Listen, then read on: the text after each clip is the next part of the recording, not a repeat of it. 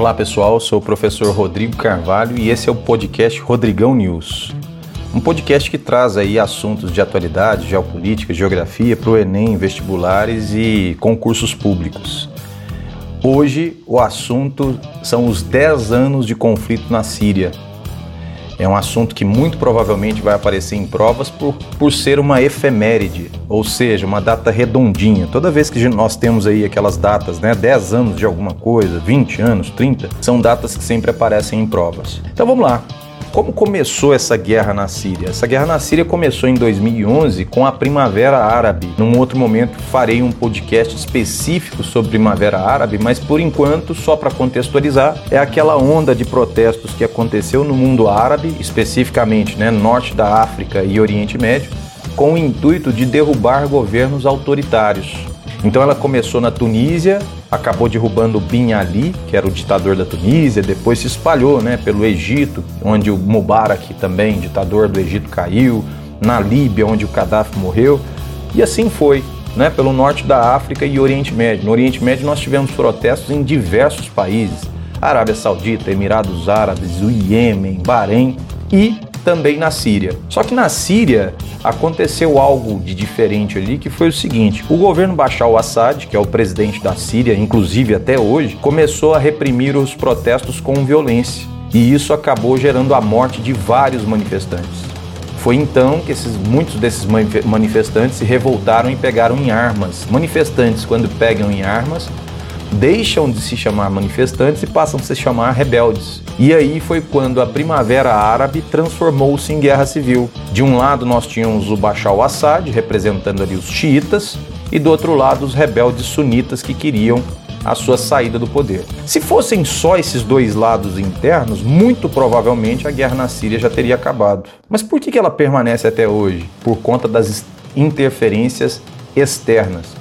Então, por exemplo, do lado dos rebeldes sunitas, nós temos o apoio dos Estados Unidos e da Arábia Saudita, que é um grande aliado dos Estados Unidos ali no Oriente Médio, e apoiando Bashar al-Assad, nós temos o Irã, que é uma potência regional, e a Rússia. Por conta desses, desses apoios, a, a guerra se estendeu por muito tempo. Inclusive, em 2013, houve uma acusação de que Bashar al-Assad teria usado armas químicas então há relatos de pelo menos 106 ataques de armas químicas e esses ataques são atribuídos ora ao governo Bashar al-Assad, ora aos rebeldes, mas o fato é que foram 106 ataques de, com armas químicas, lembrando que, a, que, existe uma convenção que proíbe o uso de armas químicas. Depois nós vamos falar sobre essa convenção também. Essa situação acabou gerando né, uma destruição aí da infraestrutura da Síria, acabou gerando uma saída muito grande da população. A Síria hoje tem cerca de 5 milhões de, de refugiados e, além disso, esse conflito, conflito acabou gerando um vazio de poder, um vácuo de poder, que permitiu o surgimento e o fortalecimento do Estado Islâmico, que é um grupo terrorista islâmico que queria formar o seu califado na região entre a Síria e o Iraque.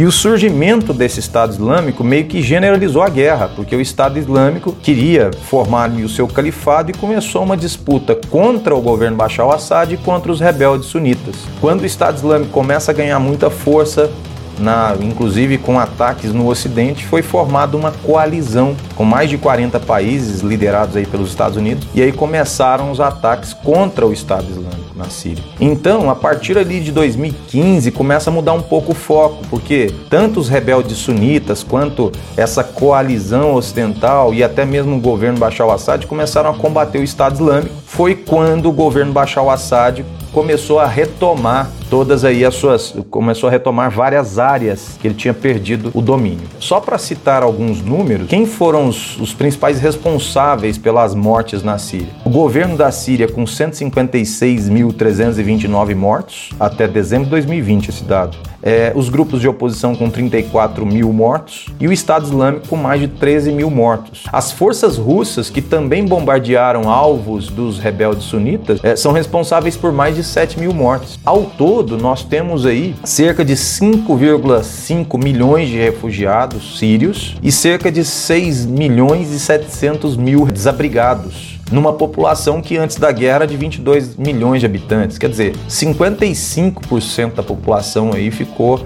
numa situação de desabrigado. Uma outra coisa que eu gosto sempre de reforçar é o seguinte: quais foram os países que mais receberam refugiados? Isso é peguinha de prova de vestibular, de concurso, porque a maioria das pessoas acredita que os, os países que mais receberam refugiados foram os países europeus e não foram, foram os países vizinhos. Só a Turquia recebeu cerca de 3 milhões e 600 mil refugiados. O Iraque recebeu aí 243 mil, a Jordânia 664 mil, o Líbano 865 mil refugiados. Então, quer dizer, os vizinhos foram os que mais receberam. Ao passo que, por exemplo, a Grécia recebeu 80 mil refugiados. E apareceu muito a Grécia, né? Então, lembrem-se disso para as provas, hein? A maior parte dos refugiados sírios é, acabou chegando ali nos países vizinhos, ali no Oriente Médio mesmo. Beleza, Rodrigo, e como está a situação hoje na Síria? Desde 2017, a Rússia, o Irã e a Turquia tentam estabelecer ali um diálogo paralelo para tentar realizar ali uma eleição livre, justa, supervisionada pela ONU. Desde 2017, eles têm tentado fazer isso. Em março de 2020, inclusive, a Rússia e a Turquia intermediaram um cessar-fogo para tentar interromper a ofensiva do governo sírio em direção à, à região de Idlib.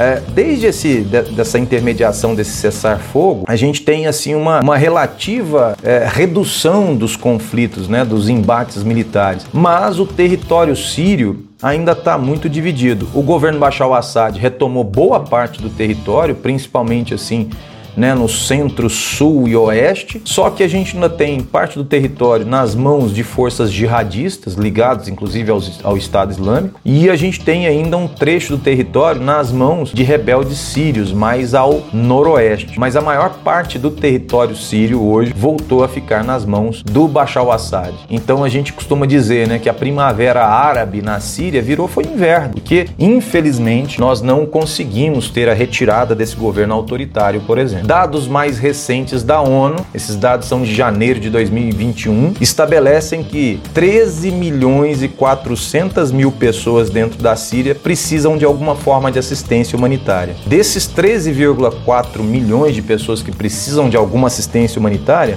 cerca de 6 milhões estão em extrema necessidade. 12 milhões tinham alguma dificuldade para se alimentar, isso em janeiro de 2021, e 500 mil crianças ainda sofriam com desnutrição nutrição crônica. E essa crise humanitária na Síria gerada pela guerra, pela expansão do Estado Islâmico, ela ainda foi, né, ainda é agravada pela situação econômica da Síria que é muito ruim. A moeda muito desvalorizada, né, a economia síria muito debilitada por conta da destruição da infraestrutura. Então a gente tem uma situação, os preços dos alimentos subindo. Fora isso, a gente ainda tem a pandemia de Covid-19 que atrapalha bastante. Então, infelizmente, é a situação atual da Síria.